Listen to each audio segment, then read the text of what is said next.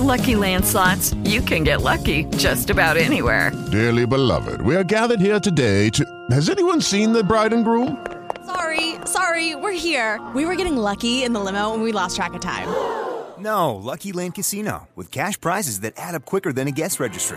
In that case, I pronounce you lucky. Play for free at LuckyLandSlots.com. Daily bonuses are waiting. No purchase necessary. Void where prohibited by law. 18 plus. Terms and conditions apply. See website for details.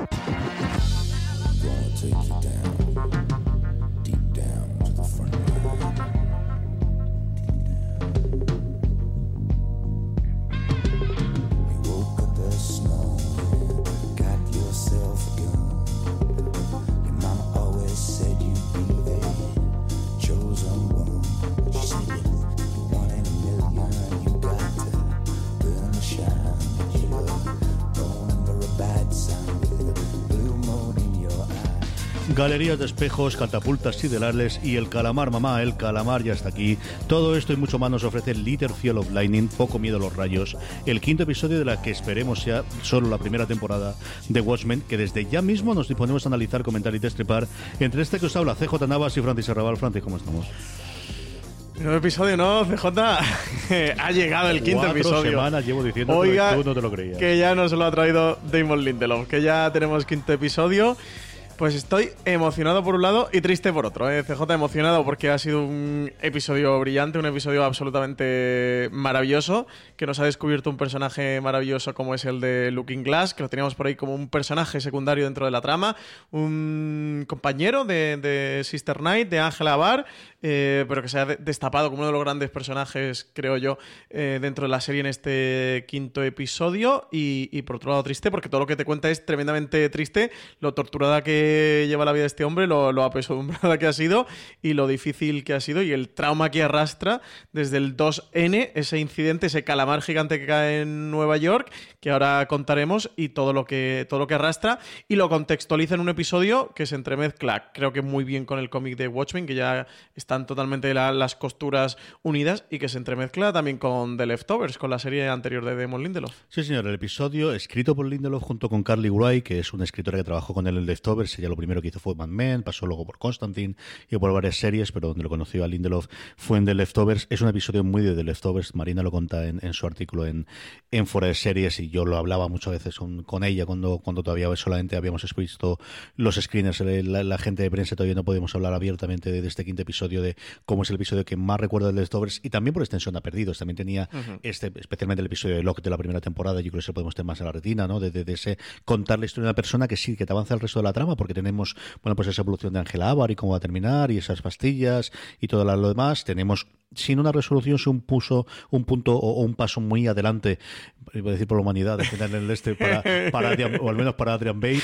Yo evident- quisiera él, eh, estar en para toda la humanidad. pero, Poder evi- salir de ahí. pero evidentemente la clave es, es todo esto que nos cuenta de esa realidad a día de hoy de, de Looking Glass, el por qué viene eso, como tú comentabas tú brevemente, de una de las grandes escenas y de las que quizás la gente que hemos leído el cómic y que nosotros muchas veces en los recaps nos callábamos, intentábamos hacer de, de- de separar, porque además es la gran diferencia, yo creo que entre la película y el cómic. Al final es cierto que, y yo creo que no es una mala elección, yo creo que creo que hay muchísimos aficionados al cómic, que es una de las cosas que más le cabrían de la película de Snyder, pero que tiene su sentido el que desviasen y que eh, el evento que de alguna forma cambia totalmente y que hace ese acercamiento entre los pueblos no sea el gran gigante de Andrew Pate y de Ozymandias y que sea un plan secreto como aquí se nos revela después, sino esa parte que ocurre con Doctor Manhattan o que el centro sea Sí.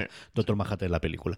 Dicho eso, yo creo que es, es un episodio sencillamente maravilloso. Es de los seis, yo lo comenté desde el principio, de los seis que nos pasaron a prensa, el que más me ha gustado mm, con diferencia. Yo creo que a la prensa americana le gustará más el sexto, pero no voy a meter hype ya de momento, ya lo meteré al final de, este recap.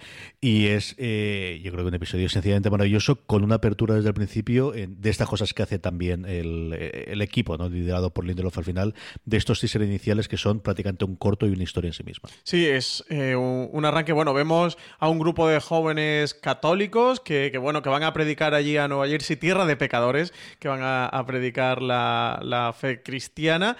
Y bueno, eh, tenemos aquí también una de las referencias al, a este reloj del, juicio final. Eh, hacen referencia directa a él, que es muy importante dentro del cómic de Watchmen, dentro del universo de Watchmen, como, como es donde está esta serie. El que llevan el grupo hace referencia a lo que falta un minuto para la medianoche y es ese 2N de 1985 cuando, cuando cuaja el plan de Ozymandias, que cae en Nueva York un calamar gigante, un pulpo gigante, que por fin lo hemos visto, que la película de Zack Snyder lo omitieron, aquí por fin vemos ese calamar gigante absolutamente espectacular la escena de lo, vemos más adelante en el episodio pero vemos ese calamar sobre los bloques y un calamar que, que trae consigo una onda psíquica que es lo que ha acabado con creo que son 3 millones de víctimas en el episodio hacen referencia son 3 millones de víctimas y este chico joven al que desnudan y le hacen esa auténtica faena dentro de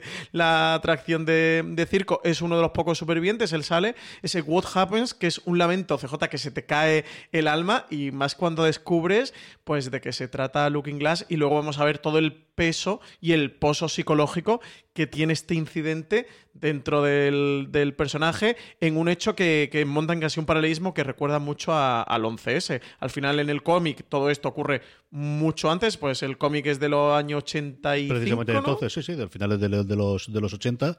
Y efectivamente aquí yo creo que juega muchísimo y luego lo comentaremos cuando hablemos de los easter eggs y hablemos de las comparaciones con nuestra, con nuestra realidad.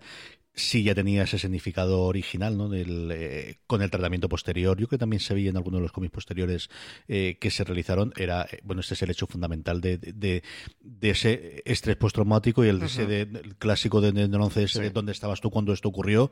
Y al pobre Wade Tillman, a que luego descubriremos o, o, que luego se tapará la cara con, con ese material La reflectanina, especial. ¿no? Creo sí. que le llaman. Eh, y se convertirá en Looking Glass, bueno, pues es el hecho que clarísimamente, si ya lo hubiese afectado solamente la parte inicial de esta seducción más o menos de, de, de esta forma salida que iba a resultar como está, es que eh, la salida suya de esa galería de los espejos eh, con todo el mundo muerto mm. y él siendo uno de los pocos que él atribuye, yo creo que al final que los espejos me han, me han conservado, es cierto que al final esa onda, eh, esa onda electromagnética realmente es la que mata, mucho más que la que destroza y echa todo lo que hay, pero realmente es ese efecto porque además no solo en Nueva York, aquí ellos están en Nueva Jersey, Nueva Jersey allí sí. no llegan los tentáculos, lo que llega es a esa onda expansiva que se nota por todo el mundo, que afecta a todo el mundo, evidentemente cuanto más alejándose a Nueva York, menos todavía, pero luego veremos también con las recursiones, esa es realmente el, el, efecto que mata a toda la gente alrededor cuando él sale de, de, ese lugar y eres uno de los pocos elegidos porque más vemos como hay cuatro o cinco personas, muchísimos muertos en el suelo, pero algunos de los que no han afectado, es decir, algo existe que, que dejó algunos, de pasa que él directamente lo relaciona evidentemente con la parte del espejo. Sí, lo relaciona con la parte del, del espejo y que gracias a eso se ha salvado. Si nos fijamos en el episodio, él se ve que los oídos le sangran Sangra. un poco, eh, que lo, los cadáveres que él ve en el suelo, por la parte de los orificios, de los ojos y de los oídos, se ve como estallados por dentro y esa sangre, él se ve que tiene un poquito de sangre y el resto de supervivientes, que hay muy pocos, se ve que también tienen esos restos de sangre en, los oídos. Eh, y sí, él lo relaciona con que esto lo ha conseguido salvar, un trauma que le marca toda la vida y luego lo vamos a ver más adelante en el episodio. Y aquí tiene, hay una parte que me gusta mucho porque justo en el recap anterior, en el cuarto, hablamos CJ que me había encantado la escena de Laurie Blake con, con Sister Knight y con Pete, que en el que le habla sobre los superhéroes y las máscaras, el porqué de las máscaras, de las identidades secretas y de los orígenes de los superhéroes, que es un gran diálogo con la historia de la, serie, hacia la historia del cómic, con esa escena, con ese solo diálogo eh, concentrado. Y aquí tenemos casi un eco, una segunda parte, con este Looking Glass que se tapa la cara con esa reflectanina, con, con ese material que le hace inmune o que no le afecte eh, estos daños psíquicos por temor a que se vuelva a ocurrir y resulta que él, pues al final también se cubre la cara, se convierte en un superhéroe y de hecho la horrible luego más adelante se va a decir en una entrevista pasivo-agresiva ya de manual desde 2019 en las series de televisión de que aprovechó la primera excusa que pudo para conseguir cubrirse la cara, ¿no? Y es de nuevo una escena, un diálogo, un eco con, con el episodio anterior y de cómo Lindelof, que es algo que, que nos suele gustar mucho a los que somos fan de Lindelof, eh, consigue entretejer todos los episodios y que vayas teniendo hilos de los que luego puedas ir tirando, siempre va sembrando semillas que, luego va recogiendo a lo largo de otras temporadas o a lo largo de otros episodios. Sí, señor. Vamos un poquito con, con la evolución del episodio y vamos comentando a partir de ahí. Tenemos, después de esta grandísima apertura, marca de la casa, con ese calamar gigante que tengamos, lo que tenemos es la presentación de la vida habitual que tenemos, porque recordemos que todos los, eh, policías y también los eh, detectives en este caso, ocurre con Ángela con su restaurante que nunca se acaba de hablar, y aquí vemos como Wade trabaja de, eh, bueno, de, de examinador al final de una especie de marketing, una especie de evaluador de- del este, este vídeo cachondísimo sobre Nueva York que se cierra Muy con bueno. Michael Imperioli, y cómo él, bueno, pues eh, em, de alguna forma tiene esa parte, conocemos cómo es su vida, conocemos cómo es ese este expuesto matrico que tiene, antes de que vuelva a la comisaría, una comisaría en la, la cual ya Lori Blake se ha hecho totalmente con el mando, y tiene unas escenas en las que vuelves a ver de que esta mujer ya no es por quien fue, ya no es por el poder que le ha dado, es que es buena en su trabajo de si no sabemos cómo encontrarlos, vamos a encontrar lo único que sabemos que es la iglesia. Y, es uno de los momentos que yo recuerdo de cuando vi dije, leche, claro que sí, es que lo que que buscar es la iglesia. Claro, sí, es la única referencia de ellos. O sea,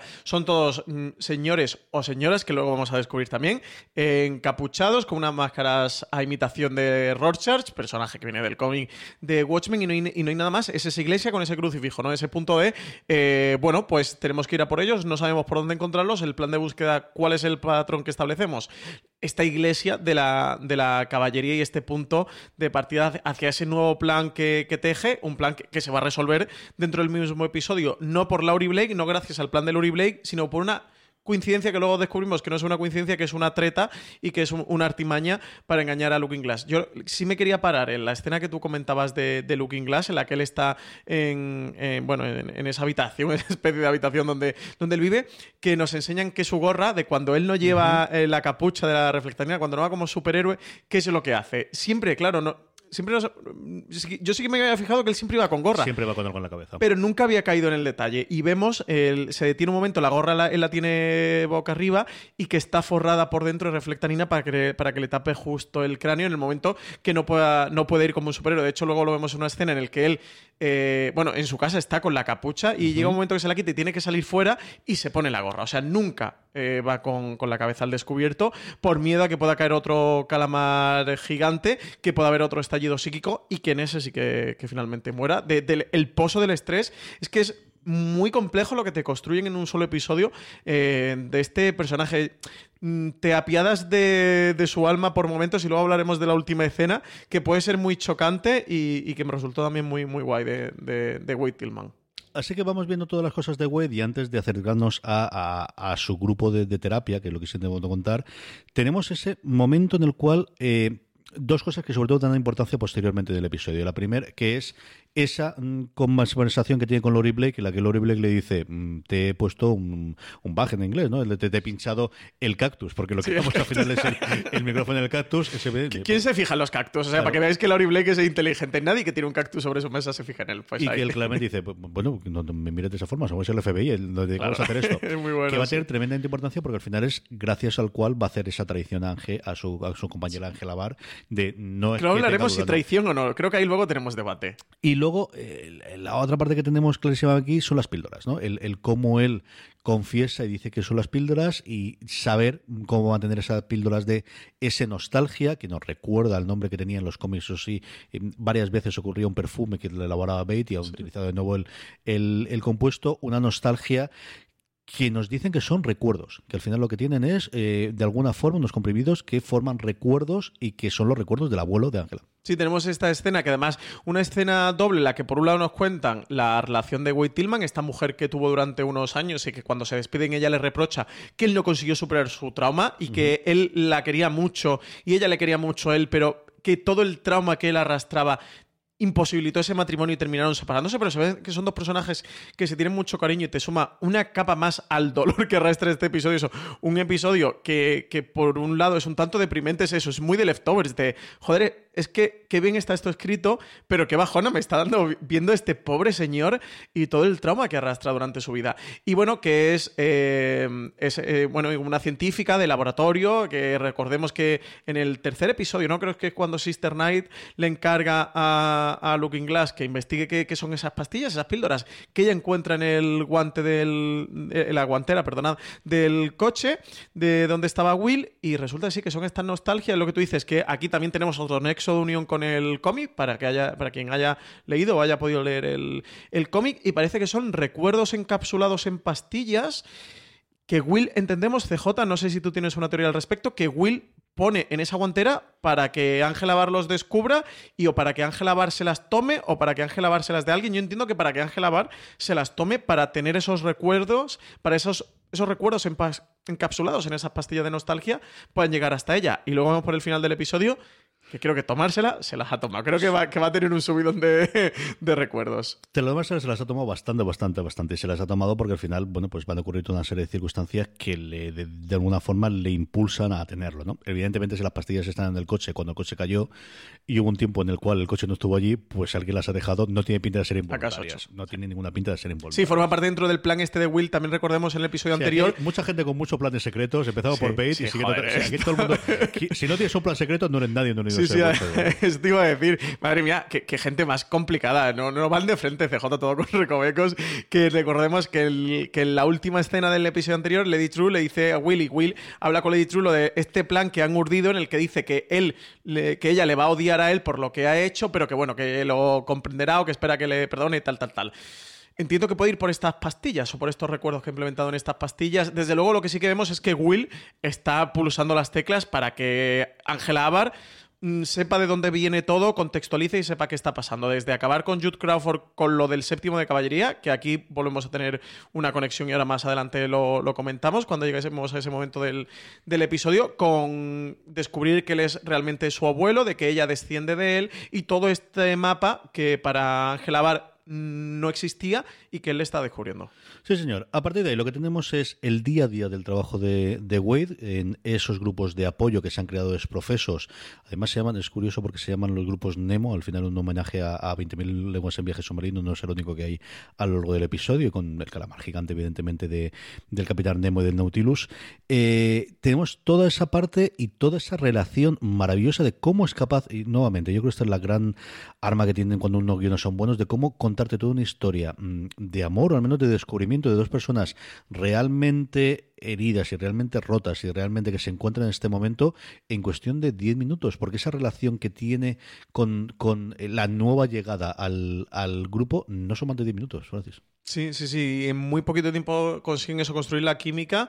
Eh, a mí es una escena que, que también que me, que me gusta mucho. Contextualizan y cuentan, para los que no han leído el cómic o para los que no tienen el pozo del cómic, de dónde aparece ese calamar, qué es esto del calamar. Cuentan y, y, bueno, sabes un poquito de qué va todo esto, porque al principio entiendo que quien no haya leído nada del cómic, aunque... eh, Aquí los eh, en el podcast no hemos tapado una vez que Sí, queríamos hablar del tema y no hemos tapado. Yo creo que más o menos algo se iba, iba traspasando, ¿no? Iba transpirando. Es que es complicado no hacerlo, porque al final, en el universo de Watchmen es el nuevamente el evento que lo cambia absolutamente todo, y que al final tiene la explicación con esas lluvias iniciales, el hecho de hubo algo que ocurrió en el 85, por el cual la gran mayoría de la humanidad, y luego entraremos en qué realmente ocurrió, eh, hubo un calamar gigante que atrapó aquí en medio, y eso cambió totalmente en el futuro, y todos, es decir, hay gente que acepta eso como un hecho de la vida y que a lo mejor pueden venir, y otros que eso es el estrés postraumático en el que mm, eso va a volver a ocurrir, necesito tener, ponerme alarmas, tener un búnker anticalamar en vez de antiatómico, es decir, Sí. es lo que sustituye en este universo de Watchmen a el pánico atómico que existía,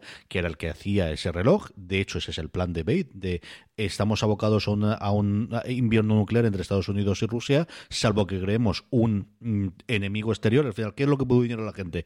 Que hay un enemigo Una exterior más fuerte y ese claro. enemigo exterior es, con todas las salvedades, porque no es realmente así, eso sí que aquí se cuenta aparte, pero en el cómic es mucho más desarrollado, porque realmente no es un calamar gigante, es una creación de Bate que hace pasar por un calamar de Sí, por extraterrestre de otra dimensión, lo que sea. sí.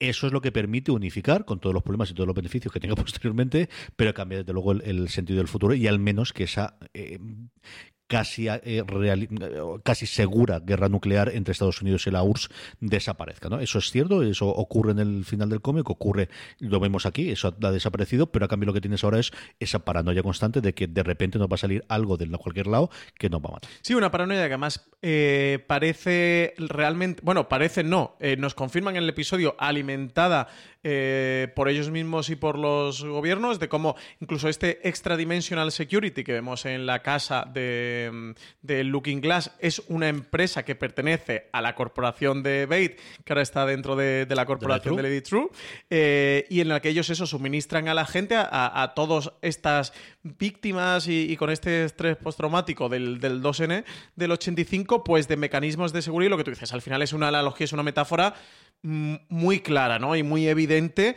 de, ese pánico nuclear de, y bueno, había quien se hacía punk Hello, it is Ryan, and I was on a flight the other day playing one of my favorite social spin slot games on chumbacasino.com. I looked over the person sitting next to me, and you know what they were doing? They were also playing Chumba Casino. Coincidence? I think not. Everybody's loving having fun with it. Chumba Casino is home to hundreds of casino style games that you can play for free anytime, anywhere even at 30,000 feet. So sign up now at ChumbaCasino.com to claim your free welcome bonus. That's ChumbaCasino.com and live the Chumba life. No purchase necessary. Group. Void prohibited by law. See terms and conditions. 18 plus. Lucky Land Casino asking people what's the weirdest place you've gotten lucky? Lucky? In line at the deli, I guess? Aha, in my dentist's office. More than once, actually. Do I have to say? Yes, you do. In the car before my kids' PTA meeting. Really? Yes. Excuse me, what's the weirdest place you've gotten lucky? I never win and tell. Well, there you have it. You can get lucky anywhere playing at LuckyLandSlots.com. Play for free right now. Are you feeling lucky? No purchase necessary. Void where prohibited by law. 18 plus. Terms and conditions apply. See website for details.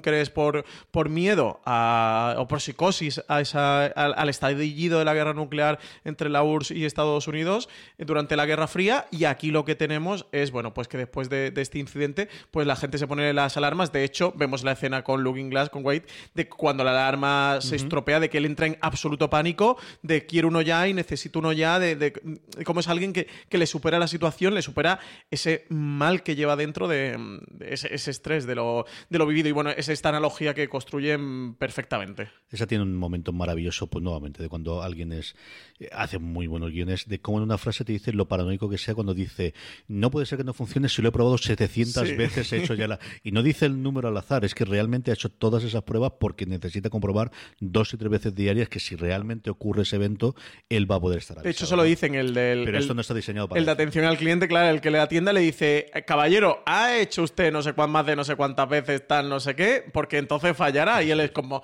me mandáis otro, venga, y rapidito. De, Pero es que vale tanto que Que sí, esté que mañana, que, sí, que lo que valga.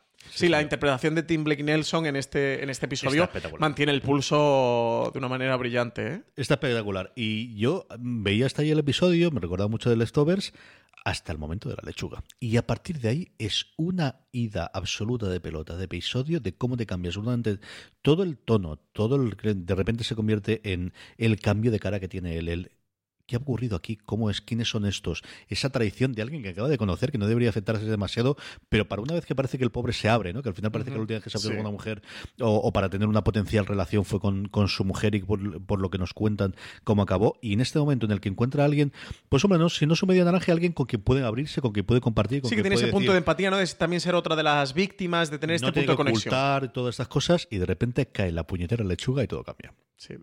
o sea, ¿cómo te quedaste cuando viste lo de la lechuga de la camioneta? Alucinado, alucinado. Dije, no puede ser verdad. Y yo ahí entré totalmente en el juego de él, es decir, el mismo pensamiento de.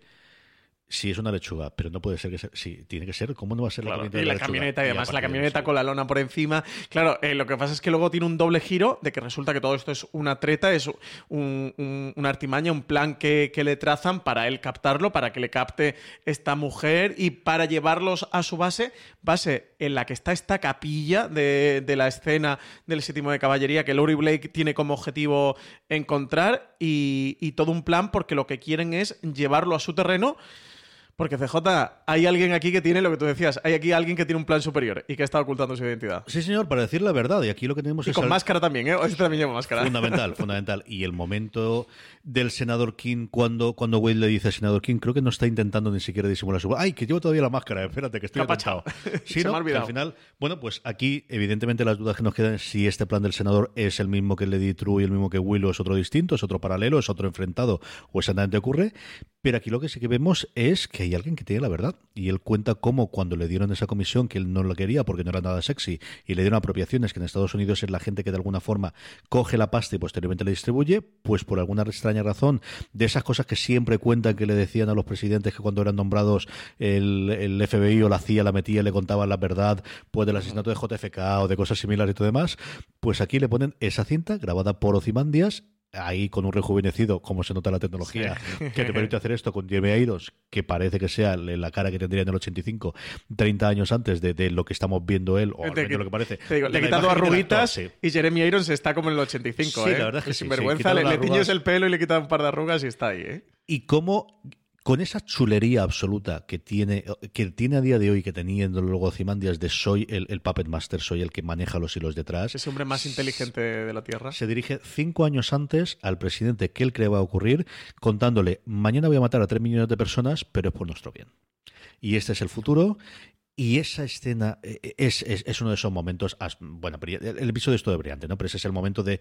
Después de haber visto las puñeteras pelotas de, de baloncesto volando, teletransportándose, que él sabe lo que es y sabe de dónde viene y que le tiene totalmente histérico. De, de esa ruptura, de, encontrar al senador.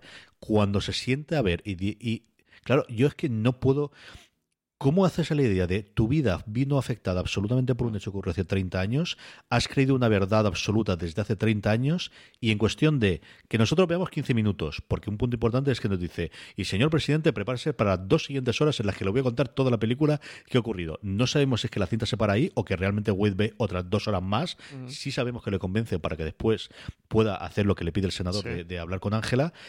Pero es, es, es uno de esos momentos que yo creo que cuando repasemos y hagamos el review de la, de la serie o recordemos la primera temporada de los momentos icónicos de esto es como se revela una verdad. Así Sin es duda, como se hace. sin duda. Sí, porque tenemos ese punto de, de- desde que Wade eh, ve que una lechuga cae de la camioneta hasta que se sube a su coche corriendo, los persigue toda la persecución, que llama por radio a la policía, a los compañeros para que vayan a su ayuda porque él dice que ha encontrado la base, una de las bases del séptimo de caballería, se mete dentro, esa lacrimosa, ese requiem de Mozart, esa misa de requiem de Mozart que suena de fondo, que es tan potente en el que él ves como, como se está metiendo en el séptimo de caballería que, que temes por su muerte y por lo que pueda ocurrir a partir de ahí y que salgan todos en plan, bueno, ves lo de la pelotita de repente que aparece que se abre como un rayo de, de luz azul y una pelotita de baloncesto y dices, ¿esto qué es? Y de repente se lo encuentran allí de reunión, ellos tan tranquilos y tan panchos, y se da la vuelta a la señora con la que había estado en el bar y le dice, oye, wait, que, que es que esto, esto tienes que ver, ¿no? que oye, que tenemos que contar una cosa. Bueno, por hacer un paréntesis, en la puerta está, creo que le llaman ventana de teletransportación. En el episodio CJ, lo de las pilas del primer episodio, ¿entiendes que es la energía que necesitaban para el tema este de las ventanas? ¿O esto es un nexo de unión que Es ellos aquí, raro? aquí lo otro que aprendemos es que al final el sitio de caballería sigue funcionando y lo que hay es unas cabezas visibles arriba que quieren evitar totalmente y ahí hay muchísimo debate. de Sí, ahora hablamos de lo de Jules Ellos creen ¿no? esa parte, no creen esa parte, realmente se han puesto ahí. Yo lo que entiendo de esa conversación que tiene el senador es hace tres años cuando ocurrió la, la matanza de, de la Noche Blanca, nos confabulamos nosotros y nos infiltramos de alguna forma en la cabeza para tener controlados a estos tíos. Eso de alguna forma choca con el final del episodio con esa escena final de, de abrirse la furgoneta, ¿no? De hasta qué punto tiene el control realmente el senador o cuáles son las intenciones del senador, cómo de racista es. Yo creo que está por encima del bien y el mal en ese sentido. Sí, ¿eh? Yo creo que tiene el momento de ese de eh, puedes tú decirle a Ángela que, mm, que, que, bueno puedes delatar a Ángela o me la puedo cargar yo mandar a estos eh, le- le- les, les insulta directamente al resto de la caballería estas mierdas racistas o cosas por el estilo que la maten tú eres el que tiene la elección de estar por encima del bien y del mal pero sí que es tremendamente complicado es, es, es una escena en la que yo creo que funciona muy bien en el momento y luego dices uff tan complicado tiene que ser para meter este aquí dentro. De- ha- has tenido lo de la, la lechuga que al final dice que lo tuviste que elaborar. Luego has tenido que mm, intervenir la radio y de alguna forma hacer Sí. esto aquí en medio. Quitarle los, las balas y ponerlas por bala de fogueo. Sí, ponen la pistola. esta de No podías sí. coger cuatro tíos que le metiesen la bola, si al final lo vas a poner delante, yo creo que va a funcionar. Que entiendo que, es decir, narrativamente en el episodio mola mucho más, mola mucho más esa parte.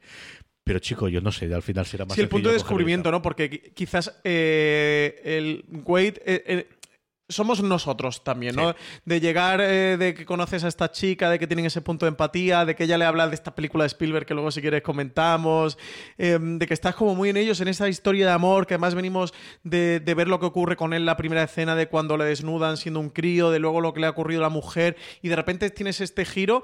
Creo que sí que consiguen, es verdad que, que todo es como demasiado complicado para lo que realmente complejo. es, pero creo que sí que consiguen meterte muy en su piel, de que sus ojos sean los nuestros también. Y, y- y llevar este camino de que él llegue, eso, se encuentra en la séptima caballería, esta ventana de teletransportación, que es una ventana, es por lo visto con lo que estaban experimentando el 2N cuando apareció ese calamar gigante y que él de repente lo, lo relaciona, una ventana con la que están haciendo experimentos, que entiendo CJ que esto no es para inventar un tipo de básquet 2.0, ¿no? No, creo tiene que esto sea un, no. Un- creo que son del pruebas, NBA, o sea, sobre todo no cuando está diciendo sur-suroeste con tantos grados, es decir, están mirando cuando se lanzó de una determinada forma. Hombre, el lanzamiento dentro del transporte no es muy científico, pero tiene pinta de algo es, tiene que estar ajustando en la propia máquina con ese tablero que, que cuando llega Wedge y apunta con la pistola apaga el- una de las personas, uno de los que están del séptimo de caballería, tiene pinta de que ahí están trasteando y están viendo dónde caen cada uno de los lugares. Entonces, no han abierto aquí este misterio de para qué servirá esta ventana, o al menos el séptimo de caballería, o quien mande en la cúpula del séptimo de caballería. ¿Para qué quieren esta ventana? Eso, yo he unido aquí que lo de las pilas estas de. ¿Eran de litio que estaban prohibidas? O de un La tipo movida de esas pilas es que teóricamente son pilas que mejoró en su momento Doctor Manhattan y que, ahí no sé si es realidad o fue un bulo, nuevamente por los, los poderes, provocaban cáncer. Entonces todas se retiraron. Es parte de la razón por la cual todos los coches que vemos son eléctricos y es porque al final, gracias al Doctor Manhattan, se mejoró, se adelantó muchísimo toda la, la descu- el descubrimiento del uso habitual de, de coches eléctricos y de funcionamientos eléctricos, pero toda esa parte de las pilas especialmente lo que ocurrió es eso, es que nuevamente no se sabe si es real o si es una cosa infundada, podría provocar cáncer. Tiene pinta eso, que, que, que, que estuvieran juntando estas pilas para esta ventana y que están haciendo planes con él. Planes que de momento, pues eso, yo creo que más allá de una evolución dentro de la NBA que, y de un cambio en el draft, va por algo por ahí. Y luego tenemos lo del senador King, la escena con, con, con, con Wade, que de nuevo es otro movimiento de decir, ¿cómo que el senador King es el líder del séptimo de la caballería? ¿Cómo? Porque el senador King es quien ha puesto por otro lado a Laurie Blake, está manejando a Laurie Blake. Y, pero es que el momento que dice lo de yo no soy un asesino, soy un político, y dice que Jude Crawford estaba con él metido también en el séptimo de caballería, es ¿cómo? Porque de repente conectas esta, mm, toga del Ku Klux Klan que vemos que Angela Barr descubre en la casa de, de Jude Crawford con esta chapa de sheriff, por lo cual sí que parece que fuera de Jude Crawford si el senador King no está mintiendo, que no sé si tú apuestas porque esté mintiendo, porque esté diciendo la verdad. A mí el plan que él comenta creo que tiene sentido lo que tú dices, ¿no? De no es que sean unos racistas, sino después de, de lo de la Noche Blanca, se infiltraron dentro del Ku Klux Klan para o este séptimo de caballería para poder manejarlos. Al final, senador King, como el político más ideólogo, Jude Crawford más como ese jefe de policía que los controla o que los tiene más rudo en corto para que no se descontrolen. Lo que sí tengo claro es que, sea esto o no verdad, el senador King no se infiltró aquí solo con buenas intenciones de que esta gente no se nos desmadren, sino que él tiene un plan y luego lo comentaremos al final con lo que ocurre en el episodio. Yo creo que él sí que lleva un plan oculto detrás de todo esto, un plan de, evidentemente, que, que le va a reportar un beneficio, un gran beneficio. Yo lo que deduje de la conversación, que nuevamente es lo que él cuenta y, y no sabemos qué parte es verdad, es después de la Noche Blanca, él se junta con Crawford y tienen una decisión, porque ni nosotros no sabemos dónde está Crawford. Por un lado, él va a controlar el sitio de caballería y por otro lado, Crawford va a controlar la policía. Vamos a llegar a un entente cordial entre los dos y de hecho lo han conseguido. O sea, hasta la muerte de Sí, Crawford, lo llevan tres o cuatro tres años ¿no? habían tenido ningún tipo de problema. Eh, yo creo que King al final tiene eh, un agente la cual les permitirá pues hacer sus trapicheos, vivir en sus litros, posiblemente tener la parte de drogas, que es lo que normalmente va asociadas, tener sus robos, tener sus cositas, pero que no se haga una, una matanza ni una carnicería y a cambio, o en paralelo con eso, tampoco de alguna forma mm, eh, Crawford mm, ata los caballos, eh, que al final lo que pedirían es todos los caballos de supervivencia, vamos a matar a todos los que veamos de ese tipo de caballería, conseguimos la parte de las máscaras y de alguna forma lo tenemos eh, en paralelo. Yo no deduzco de ahí que Crawford esté dentro del séptimo de caballería, sino que ellos dos sí que tienen esa acuerdo, parte ¿no? y que sean las cabezas visibles, uno más visible y otro menos visibles, de tener un ejército mm, por debajo en el que le van a permitir a cada uno hacer, pues mm, si Ángela Bar tiene que coger uno de estos y pegarle una paliza, pues se le va a permitir pegársela. Si alguno de estos tiene que hacer alguna barra pasada racista, pues va a permitirle hacerla. Pero que no se desmadre la cosa, que no vuelvan a tener una matanza como lo que tuvieron en la ¿Y el traje de. Jude Crawford qué explicación le darías? No lo sé, es que al final no es un traje del séptimo caballero, es un traje del Ku Klux Klan y aquí sí, son herederos en el sentido de, de al menos los soldados de a pie tener la misma mierda racista como dice él también después, pero no sabemos si existe una relación directa o una relación clarísima entre un paso y otro porque no se han presentado en el Ku Klux Klan, Sí. Quitando lo que vimos al principio de la Tulsa del 2000 de 1921, en el que sí que veíamos gente con, con esta parte, ¿no? Entonces, eh, eso es lo que yo deduzco de esa conversación que tiene, bueno, de ese momento, de ese monólogo de, de malo, de villano clásico de James Sí, Bond, de cosas por el estilo, de voy a revelarte cuál es el Sí, me recordaba mucho a, mundo, a ¿no? un dos caras, ¿no? En Sí. Batman, alguien así, ¿no? De- del, bueno, en el caso de dos caras era el, fiscal, aquí tienes también un tema político y tal. Sí que me recordaba mucho. Y bueno, da paso a este vídeo que hemos comentado antes. Una escena que también recuerda mucho y una viñeta del cómic, no sé si tú la has recordado, en la que se ve Adrian Bates sentado mirando estas múltiples pantallas que él tenía en su habitación con el. ¿Te acuerdas el lince este que tenía medio Los, los híbrido? linces, los links que tenía del eh, genético, sí, el, Recuerda que hay mucho varias y sobre todo es donde él ve el efecto que tiene cuando él lanza el calamar con todos los, los efectos y con todas las comillas que le queramos poner al calamar en, en el cómic y ve el efecto que tiene y esas voces continuamente que van llegando de las de, de las reacciones de los distintos países a ese efecto. Sí, yo creo que sí, que, que como que esta escena con estas múltiples pantallas que además no tiene ningún sentido. O sea, de repente dices, ¿por qué le está poniendo el senador King a Looking Glass? En una pantalla normal, ¿no? Claro, en una pantalla es suficiente, ¿sabes? Con sus 20 pulgaditas ya lo ve bien, ¿no? De repente hay, no sé, 30 pantallas de, en simultáneo, ¿no? Algo así. Así que, bueno, creo que es un claro guiño, un homenaje evidente al, al cómic, ¿no? Y a este panel que tenía Adrian Bates. Y bueno, que aparece él en estas 30 pantallas contando, contando ese plan. Lo que tú dices, muy el hombre más inteligente sobre la faz de la Tierra. De ahora va a pasar esto y mira, he hecho esto y me dirijo a ti porque yo he pulsado estas teclas y te voy a poner a ti porque entiendo que tú vas a hacer estas políticas. Muy eso, pues de controlador, de, tiene este plan eh, de- de ser Dios realmente y de poder manejar todo y poder psicotuilizar esos hilos o manejar esas piezas para que todo llegue al punto eh, al que llegue y aquí, bueno, pues Looking Glass descubre lo que tú decías antes, que, que toda su vida ha sido una mentira, que todo el miedo mm, bajo el que él ha vivido y esa psicosis y ese pánico era todo una gran falsa. Descubrimos también lo de las lluvias periódicas de, de calamares, estas lluvias que vemos en el primer episodio cuando Ángela Barba con uno de sus hijos que caen calamarcitos así sobre el coche y tal y que, y que luego está todo el mundo limpiando, que es como una especie de recordatorio que tienen los gobiernos hacia la gente de no os olvidéis que esto ocurrió y de que la venganza sigue existiendo. Algo menos dañino, eh, digamos que es la caída del calamar gigante, diría que directamente, pero indirectamente, que sigue teniendo, a- vemos a millones de personas bajo- viviendo bajo ese miedo, Sí, bajo ese pánico. O sea que no son tan inacuos esta lluvia de calamares. al final ven las dos reacciones. La reacción del primer episodio de fastidio, de uff, otra vez, que es la que podemos tener aquí cuando nos llueve un día, o, o cuando nos llueve el día después de que hemos lavado el coche, que Sí. eso es lo que tienes Ángela. Es decir, Ángela es, uff, venga, paramos, saquemos, limpiamos, y ahora podemos arrancar a el, la paranoia absoluta y la locura que tiene Wade de, es que si hay una lluvia de estas y está en la lluvia de verdad y me pillas sin la Si alarma. estos son los chiquitillos, claro, cuando caiga el padre. Todo depende de, de cuánta gente tenga, que luego podemos comentar alguna cosa, porque la Wikipedia eh, hay un- uno de los documentos que cuenta exactamente esa y de, de la cantidad de gente que tiene ese síndrome, que además le da un nombre propio dentro del este, porque al final deja de ser un, síndrome eh, postraumático mm, de- referido directamente a la caída o la venida del calamar originalmente.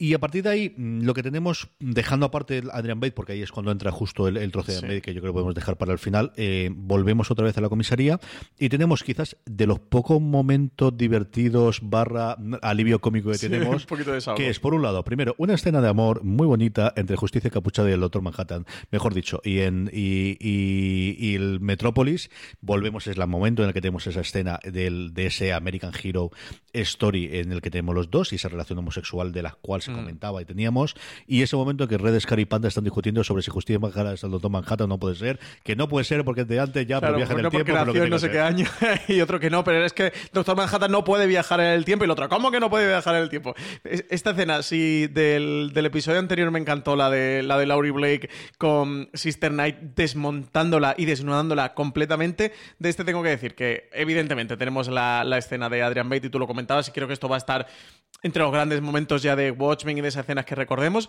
pero de verdad es tan divertida esa escena y es tan paródica porque, porque Red y Panda en ese momento somos nosotros, somos estos espectadores, estos frikis de los cómics que nos ponemos a debatir. Pues si Superman se pusiera a pelear con eh, Capitana Marvel, ¿quién ganaría? ¿no? Hacer estos cruces entre universos, entre per- superhéroes de, dif- de diferentes universos, de lo que puedan hacer, de lo que no puedan hacer. Y, y me hizo, fue una escena que me hizo mucha gracia, ¿verdad? Porque me pareció también un guiño, igual que vemos guiños al espectador, o vemos muchas referencias a The Leftovers o a los cómics me pareció un gran guiño, una gran referencia al espectador, ¿no? Al espectador mm, comiquero, fan del, del cómic, fan de los superhéroes, fan de este tipo de historia, que solemos tener este tipo de debates un tanto absurdo de Batman sería capaz de estos what ifs que nos encantan y que nos divierten y que es a ver quién sabe más sobre el superhéroe y eso, y cómo ellos los dos están debatiendo, y de verdad, me hizo mucha gracia. Me pareció también pues que la, serie es tan buena y es tan brillante que también consigue encontrar estos huecos, este punto de alivio cómico, lo que tú decías, eh, en una escena absolutamente delirante, que no aporta nada, o sea, que la puedes quitar del episodio y es exactamente igual, no tiene nada troncal, no tiene nada que empuje la serie hacia adelante. Más allá de, por un lado, el tener esta subtrama que están haciendo con el American Hero Story y, cómo han integrado esto, que es algo que le viene medianamente heredado del, del cómic, porque allí existía, aquí es una serie de televisión dentro de una serie y allí era un cómic dentro de un cómic.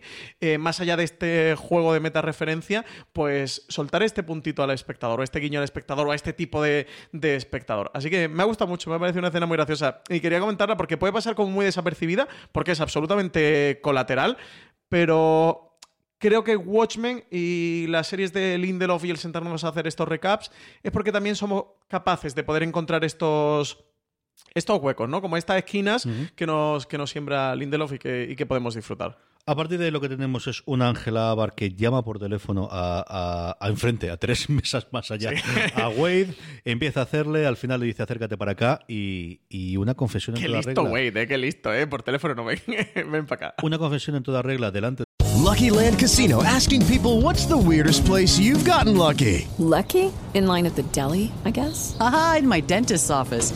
More than once, actually. Do I have to say? Yes, you do. In the car before my kids' PTA meeting. Really? Yes. Excuse me, what's the weirdest place you've gotten lucky? I never win and tell. Well, there you have it. You can get lucky anywhere playing at LuckyLandSlots.com. Play for free right now. Are you feeling lucky? No purchase necessary. Void where prohibited by law. 18 plus. Terms and conditions apply. See website for details. Del cactus mm, eh, pinchado, porque sí, el cactus estaba pinchado, él sabe que el cactus está pinchado, salvo que se lo olvide, que ahí podemos discutir, yo creo que no, porque al final no tendría sentido Claro. si no ese sorry que le dice finalmente, y, y como ella confiesa que, que sí, que ha estado ocultando pruebas, entre ellas simplemente esas mm, pastillas que originalmente me ha dado, y sobre todo la presencia de su abuelo en el lugar donde se ahorcó el, el- bueno, el capitán de la, de la policía, como Ujú. contamos previamente, y que además el abuelo decía que lo había matado. Pues tenemos ya la confesión de Angela Barr, sale Laurie Blake, pero como un resorte ¿eh? del, De del despacho, de oye, que bien, estábamos esperando que, que comentaras aquí estas cosas. Y sí, un- una escena de nuevo desgarradora en la que sopesa a Wade de, de cómo sufre, de cómo le pide ese, ese punto al final, de cómo se está disculpando.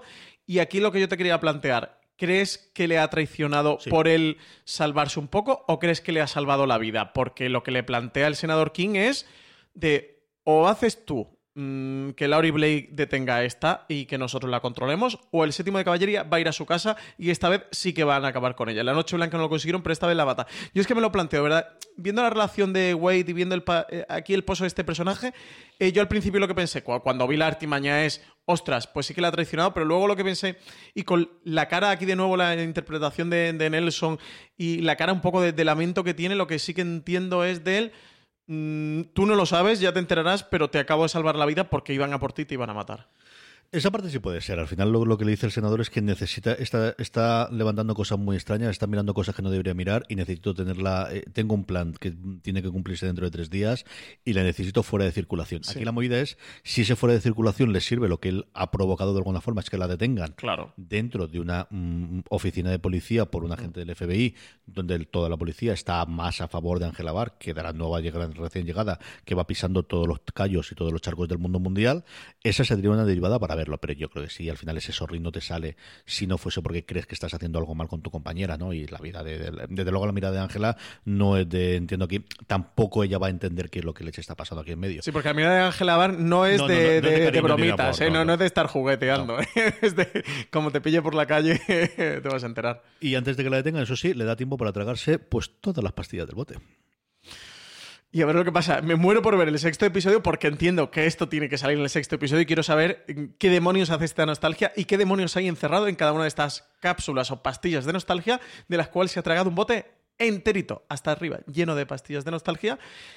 Entiendo que esto entroncará con la trama de Will. No sé si son los recuerdos del propio Will. No sé si son los recuerdos de alguno de los personajes. Desde luego, sí que entiendo, sobreentiendo, supongo que Will sembró esto en la guantera de ese coche para que llegara Ángela Bar, para que Ángela Bar, sabiendo él cómo es su nieta, descubriera de qué van estas pastillas.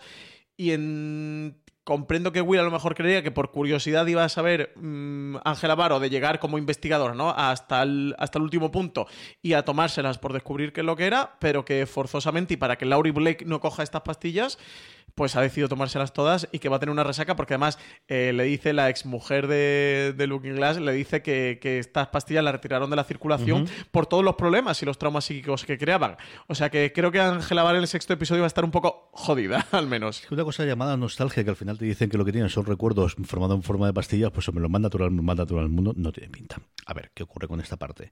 Y yo pensaba que el episodio iba a terminar ahí cuando lo veía la, la primera vez, pero no, nos queda esa escena final en la que de repente eh, un Wade que vuelve a su casa fastidiado, es decir, un Wade al que le cambió la vida hace menos de 24 horas, que acaba de traicionar, pues si no su mejor amiga, la que más parecía, al final es la única persona que hemos visto que haya tocado en algún El momento poco su apoyo que él tiene también. Y, y llega a esa furgoneta y salen cuatro. ¿Cuatro qué, Francis? ¿Quiénes Aquí, estos? ¿Qué aquí, hacen- qué- qué- aquí qué sí- aquí? ¿Qué hacen estos? Aquí de nuevo otra vez, porque ha sido un episodio que constantemente te va mm, desmontando. Que, que- que si ves el episodio eh, suelto, te, te está contando una historia y te ha construido toda la historia, porque de hecho cosas que luego te van a explicar o cosas que luego te van a contextualizar, te las ha ido sembrando. Antes tienen la escena de Bait en la que explica todo lo del calamar y dónde sale y todo el invento y toda la treta. Y al principio del episodio te han puesto y has visto cómo cae el calamar. Ves al principio el personaje de, de Wade cuando era un adolescente y luego ves todo el, todo el estrés y ves todo lo extradimensional. O sea, que digamos como que el propio episodio es muy resolutivo de todo lo que te, que te va contando, pero a su vez va teniendo múltiples giros. Hemos contado toda la parte de cómo él descubre con esta chica lo de la eh, Looking Glass, lo de la furgoneta o lo de la. con las lechugas y tal, y que llegue hasta allí, pero es que ahora de repente aparecen, bueno, eso, unos cuatro o seis del séptimo de caballería, salen del coche y se dirigen a la casa de Looking Glass. También estos no creo que traigan pizzas, no se les ve bajo el brazo, creo que buenas intenciones no llevan ninguna. Y algo que nos despista mucho de, de nuevo, y otro de los interrogantes que se abren, de el senador King ha planteado esto y los ha mandado él. El senador King no controla tanto al séptimo de caballería como le hace ver a Looking Glass y como le dice a Looking Glass y funcionan de una manera más o menos controlada pero también de una manera autónoma que, que se escapa del control de- del senador King. Mm, Son las incógnitas de algo de nuevo. Tendremos que ver en el sexto episodio sí o sí porque es el final del quinto y con el giro que se nos queda.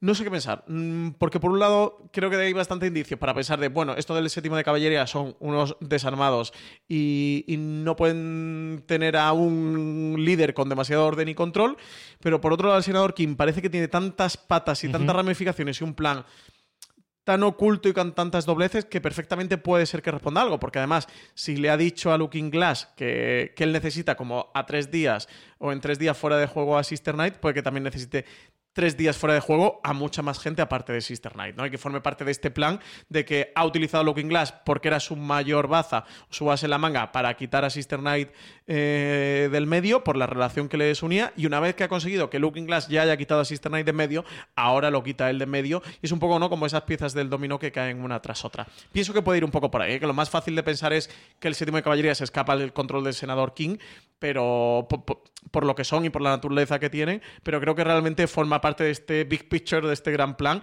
eh, que tiene el senador King, que además el senador King, no sé si te recuerda, CJ, en cierta medida, o también como un eco, como una analogía a lo que fue Adrian Bate en el 85, de tiene un plan maestro, un plan superior, un plan que está en otra capa y con el que está moviendo los hilos porque tiene un, un- un interés, ¿no? Mm, supremo. Y mm, sí que le veo en, esta, en este episodio cierta analogía con, con Bate. No me parece casual que él sea quien tiene el vídeo de Adrian Bate contando todo esto, quien se lo pone precisamente a Looking Glass, quien al final tiene un ejército bajo sus órdenes, como Bate tiene este otro plan. Le veo como ciertos paralelismos y creo que en este episodio en cierta nos está apuntando, nos está queriendo decir como espectadores esto y nos está preparando para lo que vamos a ver en los siguientes. Aquí lo vemos es que hay todo una, fuera de lo que es el núcleo de personajes de Ángela, de, eh, de Laurie, en este caso también de Wade, el resto de personajes al alrededor, todo el mundo tiene un plan. Un plan muy elaborado, un plan muy oculto, un plan muy secreto. Lo que no sabemos es si son uno, dos, tres o cuatro planes distintos. Yo creo que eh, en la serie o la historia es muy diferente si el plan del senador King que él dice que tiene, sabiendo los recursos que tiene como senador de Estados Unidos, como potencial candidato a la presidencia en un momento en el cual, bueno, le tienen todos los puntos, yo lo tenía previos y más aún después de ese asalto que hay en la escena del funeral. Y por otro lado, la, eh, de Lady True junto con Will, que al final recordemos que es una persona perfectamente con más de ciento y pico años y que no sabemos qué es lo que ha vivido detrás y que parece que al menos el plan de estos es dos, pues si son dos planes secretos ocultos o son todo el mismo plan. Y yo creo que cambia muchísimo si son dos planes enfrentados, dos planes en paralelos o es todo parte del mismo plan. Y luego, yo creo que junto con todos estos personajes nos falta nuestro queridísimo Bate, que con el que tenemos que terminar porque nos hemos saltado los tradicionales siete minutos, en el cual vemos de alguna forma ya nos dan a entender, o aquí ya sí conocemos un poquito más, al menos dónde está y qué es lo que quiere hacer de allí. Pequeño paréntesis, antes de meternos de Adrian Bate, que esta trama ya sabes que a mí me apasiona particularmente, quería hacer una última referencia a la trama de, de Wade, que es cuando coge esta caja de... Cuando llega a su casa, cuando viene lo del séptimo de caballería, hay en el suelo una caja que es del Extra Dimensional Security, esta empresa que vende estos dispositivos, estas alarmas contra mm, co- eh, entes corpóreas extraterrestres que vienen de otras dimensiones para atacar la Tierra, que él coge la caja CJ y después de todo lo que se entera, después de ver ese vídeo de, de Ozymandias, va a la basura a tirarlo, lo tira, se da la vuelta, se vuelve a girar y dice, Y si, y si después si- de todo esto sigue siendo así. y sí. O sea, de al final de ha descubierto todo lo que ha descubierto, pero el pozo del trauma que tiene. eh, también te digo que aquí, como todo el mundo tiene un plan secreto, también. esa no, es, no es como para fiarse del primero que te ponga un vídeo. No es para fiarse del primero que te ponga un vídeo ni de creerte todo lo que te digan. O sea que puedes entender el punto racional de decir, oye, me han podido engañar perfectamente y lo que, lo que me han contado es una pantomima del séptimo caballería que tiene sus propios planes y que el senador King, etcétera, etcétera, y me están intentando engañar el por sí, pero él ha ido decididamente, coge la caja y va al contenedor a tirarla. O sea que, que sí que lo ha creído. En una primera instancia lo ha creído y es ese trauma es tan fuerte, está tan arraigado con él, ha sido el motor de toda su vida, ese what happens que, que- que dice al principio del episodio, de cómo toda su vida está buscándole sentido a, a lo que realmente había ocurrido y a lo que él podía desempeñar en la vida, que, que no es capaz de desprenderse después de lo que ha visto y del shock que ha sufrido. muchos años. No es capaz de hacerlo. Y joder, qué bueno es Watchmen en esta escena. Y es una escena en la que él no abre la boca. Es, lo ves, cómo va, coge la caja, la tira, se vuelve, se vuelve a girar, coge la caja y, ese, Por y- sí. y el por sí. Sí, señor. Joder, qué buena que es Watchmen. Ya Bate. está. Paréntesis cerrado de con Wade. Eh, Bate, ¿qué contamos de Bate? Eh, mm, es que es maravilloso.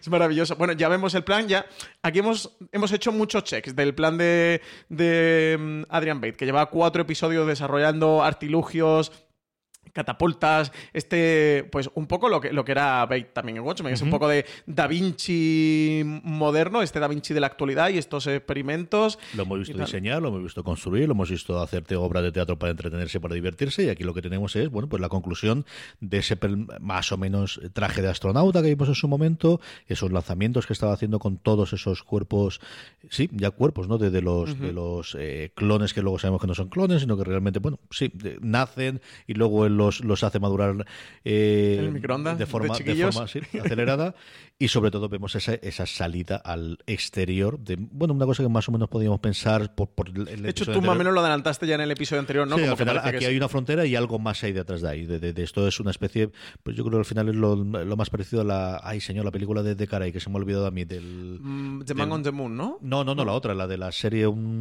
la que le, le están rodando él constantemente Ay, eh, sí. todos los días. Eh, En fin, nos acordaremos de Sabemos, y los oyentes saben es, Efectivamente. sí. Si no, yo lo voy hay una realidad por encima del este y aquí no es que una realidad, es que él sale a la superficie de un de un eh, de una luna en este caso, de lo- lo- porque además estuvimos dándole vueltas a qué podía ser, sí que se veía bastante claro que lo que veía era Júpiter, de, Ujú. de- de los distintos planetas, que además ve una sonda, que ahora podemos comentarla.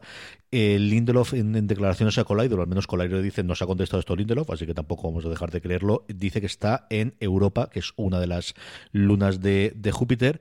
Esa sonda parece o sepa, es muy, muy, muy parecida a una sonda. Claro, es cierto que en nuestra realidad, en nuestro mundo, y, y a diferencia de, de lo que tenemos, no sabemos en Watchmen cómo funcionará o qué es lo que hay, pero es una sonda lanzada por la NASA en el 2011, precisamente que bordea eh, alrededor de, de Júpiter. No recuerdo cómo se llama, sé que lo he escrito antes, Francis, pero no me acuerdo. Eh, Juno puede Juno, ser. eso es. Sí, eh, la película que decías de Jim Carrey es el show de Truman. Eso, eso de Truman, ¿no? Que, que yo no recuerdo si era de esta forma o no, porque yo lo vi hace mucho tiempo, pero algo similar había, ¿no? De un Sí, momento ahí en el que había como unas ventanas. Bueno, él está como encerrado dentro de una cúpula, etc. Es una construcción eh, humana que está encerrado, bueno, pues eso, dentro de, esta, de esta luna. Bueno, y vemos que consigue salir a este satélite, que coge los cuerpos, los despedaza en una escena entre divertida, pero que da acuerdo que- lo que hay. Sí, pero como un poco truculenta. Es como una mezcla en la que lo- lo- los cuerpos están absolutamente congelados, pues está en el espacio exterior y los va desmembrando y forma este Save Me. Y CJ, yo te quería decir, porque me di cuenta de Chiripa, de hecho no lo he leído, mm, no lo he llegado a leer por ahí. Eh, y esto es una cosa que quería comentar contigo del episodio. Me gustó mucho que cuando el satélite, este Juno, que ve Bait que se está acercando y que él se alegra porque dice, ya han visto mi mensaje, si te fijas en el reflejo que hace el satélite al ser metálico, se ve Save Me y se ve una D. No sé, ¿te, te llegaste a dar cuenta? No me di cuenta. Pues se ve una D, ahora te lo voy a enseñar cuando hagamos el, el recap, se ve una D de que continúa la palabra, no sé si es Save Doctor Manhattan, Save... Sí, Save Me Doctor o algo por el estilo, o Save Me, no sé. Se ve el Save Me, no sabemos claramente el Save Me, y se ve la D, porque además es que cuando lo vi, eh, cuando vi el, el episodio de la escena en el momento, vi, vi el Save Me y vi, vi que continuaba algo, pero pensé que era un cráter o alguna cosa así, y eché para atrás el... De hecho, me lo puse en el ordenador cuando terminó el episodio para poder pararlo bien y en el ¿no? segundo, y se ve una D. O sea, está una D con los miembros construidos de, de estos clones. Pero se ve una D que está cortada, o sea, se ve perfectamente la D, pero no hay un hueco después. Es decir, de una palabra que continúa. Además, de hecho, Save Me, letra D, no tendría demasiado sentido. Eh, no tengo ni idea qué puede ser esta D, porque no hace referencia a Lady True, no hace referencia a Will, no hace referencia a, Ro- a Robert Redford. A mí lo que se me ocurre es que pudiera ser D de Doctor Manhattan. No sé si por ahí tú tienes...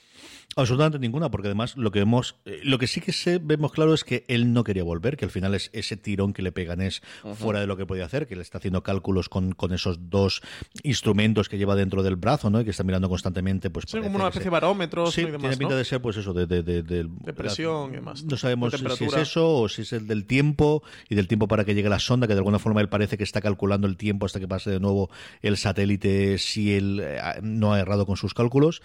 Y vuelve y es, bueno, pues a lo tonto, lo tonto, la segunda vez que, que apresan a alguien dentro del episodio de nuestros protagonistas. Lo tuvimos previamente con Ángela y aquí es este guardabosques en la traducción española que dice que se ha saltado con todas las normas y que no le queda más eh, remedio que apresarlo después de que parezca en un momento dado que con el cuchillo va a matarlo, pero no.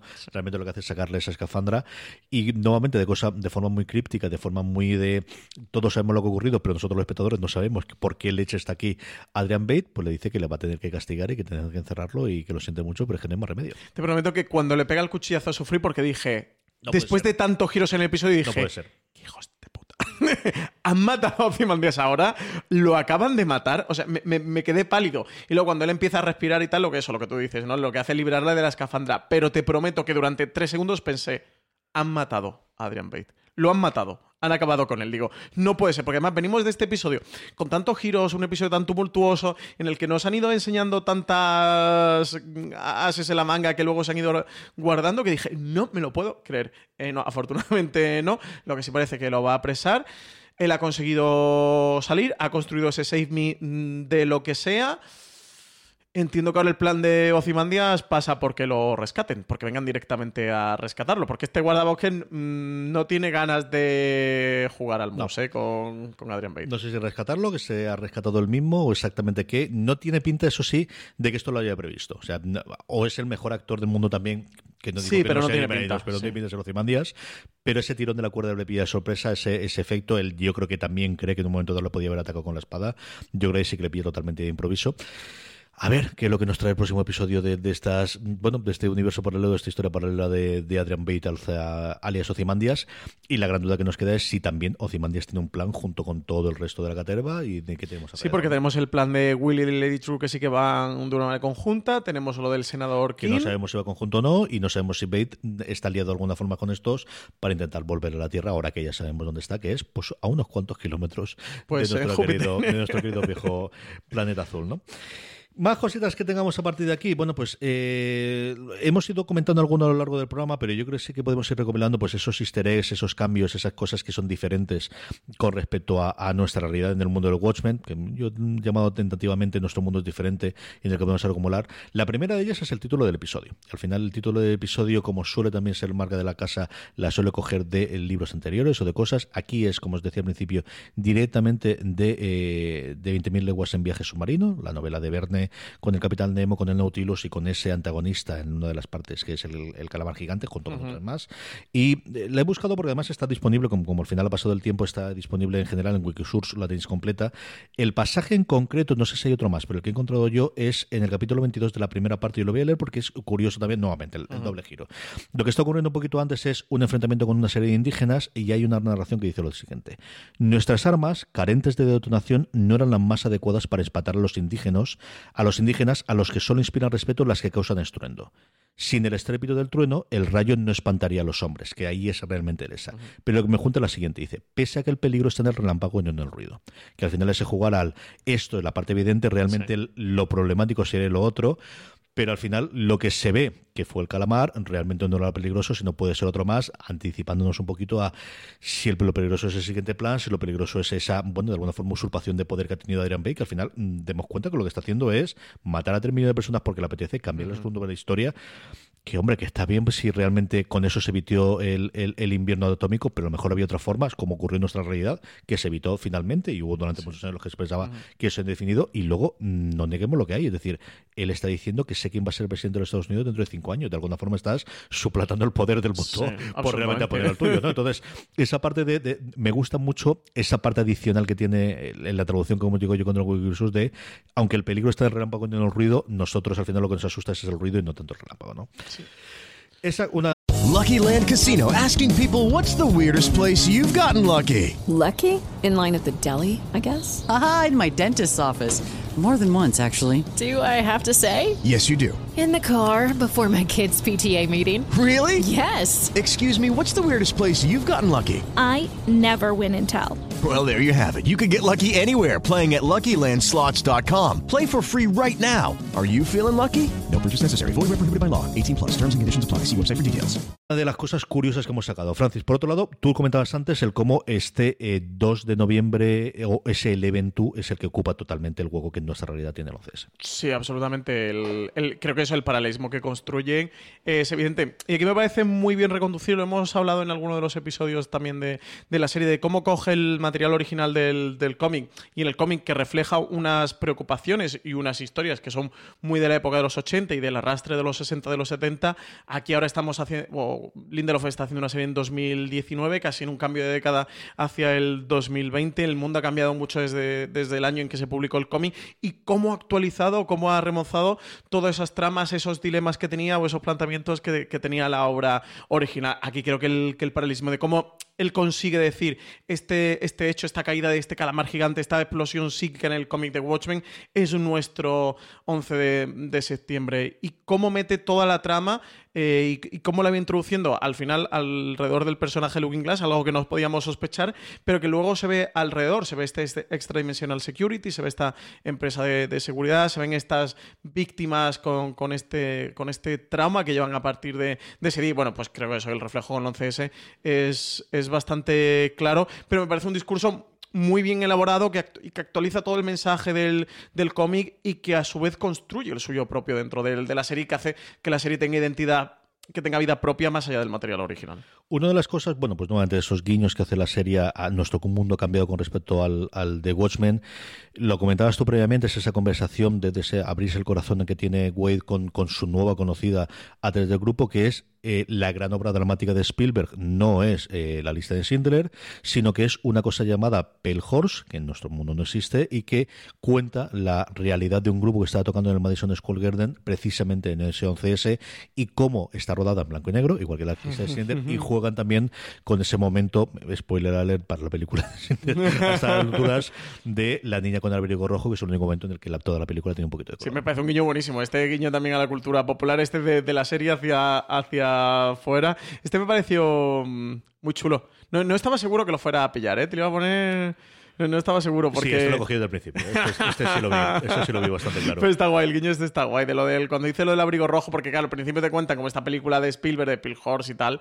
Qué, qué, cosa más extraña, ¿no? De, de, que estarán hablando esto de cómo juegan en esta realidad alternativa, donde Robert Redford es el presidente de los Estados Unidos. Sí, el Robert Redford que todos sabéis y conocéis de nuestra realidad es el presidente de los Estados Unidos en este en el momento de la, de la serie Watchmen, que, que juega con un año eh, equivalente al, al de nuestra realidad ahora mismo. Y donde eso, donde Spielberg no ha dirigido la lista de Schiller, sino ha dirigido esta Pale Horse, pero sí que tiene una niña con abrigo rojo igual y está rodada en blanco y negro. Hablábamos antes de, de, esos cameos que hemos tenido de vez en cuando y a mi queridísimo Michael Imperioli, al final nos sale, yo lo he oído varios podcasts en los que la gente la sabe Moltisanti directamente en vez del nombre del actor y mira que es alguien que ha hecho un montón de cosas antes y después, también en guion, pero al final, bueno, pues su personaje de, de Christopher Moltisanti en Los Soprano pues es, es, es, el icónico, ¿no? Porque siempre se le recordará más todavía del, del papel pequeñito que tenía uno de los nuestros o muchas otras películas de la época. Anuncio maravilloso, con este, con el remate de los calamares de Tenemos sí, al Marina para echarle a los calamares. Es espectacular, desde luego que sí. Y luego, en la línea de cosas que saca del cómic, al final guiños a los lectores del cómic, Francis comentaba quizás la más evidente, que es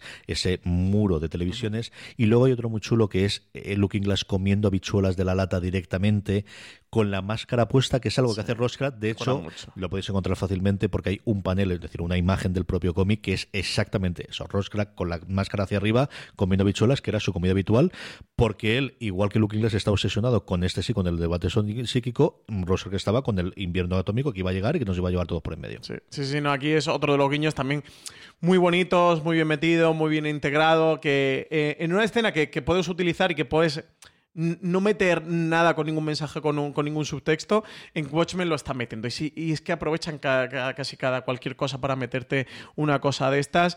Que mmm, yo sí soy de la mentalidad de que, de que, hacen, que estas cosas hacen a las series mejores, porque hacen que las disfrutes más, que si no lo pillas y tal, pues, bueno, te da igual, pero te da igual como si la escena no tuviera ningún debate, no, no tuviera ningún subtexto. Pero si, si lo pillas o estás en él, sinceramente, sí que creo que hacen a la serie mejor, la hacen más disfrutables y la hacen que, podamos hablar sobre ellas, que podamos comentar. El guiño este de Rorschach es maravilloso. Sí, señor. Pitipedia, parte de la Pitipedia. Ya sabemos cómo entrar en la Pitipedia gracias a Julio Benito. A los que iban del grupo de Telegram nunca nos cansaremos de, de, recordarlo, sobre todo para los nuevos oyentes que se suman semana tras semana a estos recaps que hacemos de Watchmen. La Pitipedia, recordemos una vez más, Francis, es un material oficial de HBO en Estados Unidos, que no es eh, cuando intentas acceder a ella desde España, te, te lanza directamente a la página web de, de, HBO España o te dejan consultarlos, pero nosotros dentro de este club de la lucha que hemos hecho en Wikipedia, sabemos cómo hacerlo, como decía antes, gracias a Julio Benito. Sí, no, este secreto recordamos que no se puede compartir. Esto, si alguien queréis compartirlo, tiene que ser oyente de los recap de Watchmen, pero no os vayáis por ahí predicando y no vayáis a los Twitter a ver si nos van a cortar el, el grifo, sí, porque además el material que están volcando sobre la Wikipedia es un material maravilloso para igual disfrutar la serie más aún todavía. Es un material que está elaborado por los guionistas de, de la serie, un material creado por ellos mismos dentro de esta eh, Wikipedia en la que van colgando pues como una especie de archivo, como si fuera una consola de, de ordenador donde van colgando unos archivos, cada uno referidos a unos episodios concretos, una vez que, que se ha emitido el episodio para buscar para llegar o para poder acceder a eso, busquéis en Google Pitipedia y en el resultado de la búsqueda pulséis en traducir página y ya estáis dentro y ya podéis usarla, porque si no hacéis así lo que os dirige es directamente a HBO España y no podéis entrar y disfrutar. Sí que es material que está completamente en inglés, porque es el material original de HBO.com, del de, de material de allí de, Estados Unidos. Tres documentos son los que nos estar la Pitipedia en esta semana. El primero es uno del propio Piti. Recordemos que Piti, del que toma el nombre de la Pitipedia, es el compañero de Lowry, el que el agente del FBI FBI que estaba pasando las diapositivas en el tercer episodio y que llevan para allá a Tulsa a rehacerlo. Es un memorándum que ya hizo previamente, hizo en el segundo, en el tercer episodio, quiero recordar que tenemos pendiente de, de comentar alguno de ellos, en el que hace una crítica eh, furibunda porque le tiene muy cabreado, muy, muy cabreada American Horror eh, Hero Story. Ya sabemos que él es como muy fan de, de- de eso, de los. de la historia. De las Él historias. cabrea los- Lo de las licencias, no. Es decir, él, el episodio de Crown le llevaría por la, la calle la amargura de ¿por qué ha cambiado esto cuando esto no ocurrió exactamente Sí, así? sí, es un, un señor, bueno, pues muy del FBI, ¿no? Como muy de Mindhunter, ¿no? Del rígido, estático, su mentalidad, sus cosas claras, y aquí no confundamos lo que no hay que, lo que, no hay que confundir. El memorando es muy simpático. Bueno, te cuenta esto, como lo de la, lo de la relación de lo del comediante con la primera espectro de seda, que lo comentamos en el tercer recap de aquí de Watchmen, esta unión, ese intento de violación. De hecho, y- él se cabrea mucho con eso porque dice, hay que dejar llamarlo de intento de violación porque fue un asalto sexual y hay que llevar las cosas por su nombre. Ahí se le nota que su pura polaridad, que tiene muchísimo cabreo con esa parte de, de que eso se ha mm, suavizado mucho Tapado en y un sí. episodio que ha visto, que es Internal Affairs, que tiene pinta de ser el episodio que ellos están viendo por lo que cuenta posteriormente, que es toda la parte de, de justicia. Sí, que además vemos a Pete precisamente en el cuarto episodio, en el episodio anterior, en, en esa escena del coche que hemos comentado varias veces de Laurie Blake y Angela Vara, en el que Laurie le dice a Pete, cuéntale la historia, cuéntale mi historia, que es que realmente su padre violó a su madre y que ella salió como hija, luego fruto de la relación que ellos dos luego van a tener. Luego, él- él- lo que tienen aquí es, él- él cuenta realmente cómo fue el detalle, ¿no? Él asalta cuando tenía 10, 14 años o 16 años, es decir, era tremendamente joven, la madre era más mayor en ese momento, asalta, ella va a denunciarla, pero el que la persona que lleva toda la parte de marketing del- de, ese grupo de los Minions De los en ese momento la convence, que de hecho posteriormente será el marido, y luego con el paso del tiempo y ya con un comediante convertido en un héroe del este, bueno, pues, pues la vida Al te lleva por final- donde va y es una relación consensual de la cual ahí es donde hace posteriormente Lauri. A eso se dedica la primera parte del memorándum, que yo os invito a que leáis de todas formas. Y el segundo que cuenta es esa relación entre Justicia y Capuchada y Capitán Metrópolis homosexual que vemos en, en la escena que estamos viendo en el momento en la, en la televisión. Él cuenta como eso realmente sí ocurrió, parece que ocurrió, parece que tienen referencias en los distintos libros oficiales o semi-oficiales que, que ocurrieron. Y ahí él se suaviza bastante. Él dice que eso sí es una cosa que, bueno, pues que al final eh, todo el cabreo que lleva con el creador de la serie, que al final, bueno, pues es un socio de, de, de, de Ryan Murphy fundamentalmente, le pone un tercero país medio muy extraño. Pero eh, ese avance de las eh, de la bueno de, de- de la ideología LGTBQ y además él lo acaba con el más al final plus, sí. y que tenga en ese momento eh, el, esa se le nota nuevamente. Sí, decía como la- lo provocativo, ¿no? De que en un Sí. show, en una serie mainstream, ¿no? Al final- Eh, tuvieran lo de los personajes y tal. Como el que el protagonista fuera. eh, a ese baja un poquito y el cabreo que llevaba Guay. inicialmente aquí se le compensa y se le baja bastante. Que por cierto, queremos a Ryan Murphy cameo en la segunda temporada, ¿no, CJ? Debería, debería. Si no lo tiene la primera, ¿eh? Porque al final. ¿Tú no crees? me- Ojalá, no, o sea, caería absolutamente Mejor nada. serie de la década Watchmen como haya un cameo de Ryan Murphy en esta de grandes temporada. creadores, el que se va muy bien con Lindelof es siempre eh, Mike Schur. Mike Schur es, es conocido, lo comento muchas veces, como cuando él planificó al menos la primera temporada de Good Place, habló antes de ella con Lindelof de a ver cómo lo ves tú, cómo crees que puede funcionar y cómo puede estar. Así que al menos sé que ellos dos... se Mike Schur, recordemos que es creador de Parks and Recreation, de Good Place, etcétera, etcétera. Alguna de las mejores comedias Ah, de los luego. últimos años. Sí, señor. El segundo documento que tenemos es un anuncio de nostalgia. Tenemos una especie, no llega a ser un folleto, el tercer documento es un folleto, aquí es más pues un póster que podríamos ver en una, Mm. en una farmacia, en un lugar o similares, en el que cuenta, yo creo que lo podéis leer en general, pero yo creo que hay dos cosas interesantes aquí. Primero, es un medicamento que lo que hace es un tratamiento de escáner neuroquímico que suena fatal. O sea, para hacer esto, al final tenemos un tratamiento químico de True Clinic, o sea, es una empresa de True la que creó Nostalgia en su momento, eh, que al final lo que te dice es, tenemos este escáner, ese escáner cogemos esos recuerdos y lo metemos en forma de pastillas y hay un punto fundamental al final que yo creo que hay que comentarlo sobre todo sabiendo cómo acaba el episodio, que es nostalgia no debe compartirse, nunca tome la nostalgia de Olto. Pues sea. Pues un poquito tarde, Ángela, ¿no? Pues un bote. Un poquito antes. pues un bote. Esto lo de no quieres caldo, pues toma dos tazas, pues no, no debes de tomar la pastilla de otro, pues toma, un botecito de nostalgia para adentro. Eh, aquí de nuevo, tanto con lo del, con lo del memorándum de, de Piti, como este folleto, este panfleto de, de nostalgia que, que comentamos, para que veáis la importancia de este material.